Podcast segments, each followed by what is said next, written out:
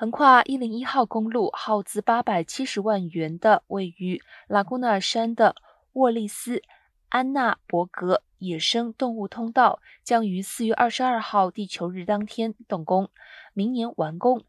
该通道旨在成为野生动物在拉古纳山自由峡谷路段繁忙的一零一公路八条车道上方的安全通道。该通道也是世界上最大的野生动物路段。圣塔莫尼卡山脉出没的本地山狮，尤其是在格瑞菲斯公园好莱坞标志背景的 P 二十二山狮著名图片，是新建这座通道的灵感来源。圣塔莫尼卡山脉属于全球仅有的三十六个生物多样性热点，也是位于美洲大陆上仅有的两个热点之一。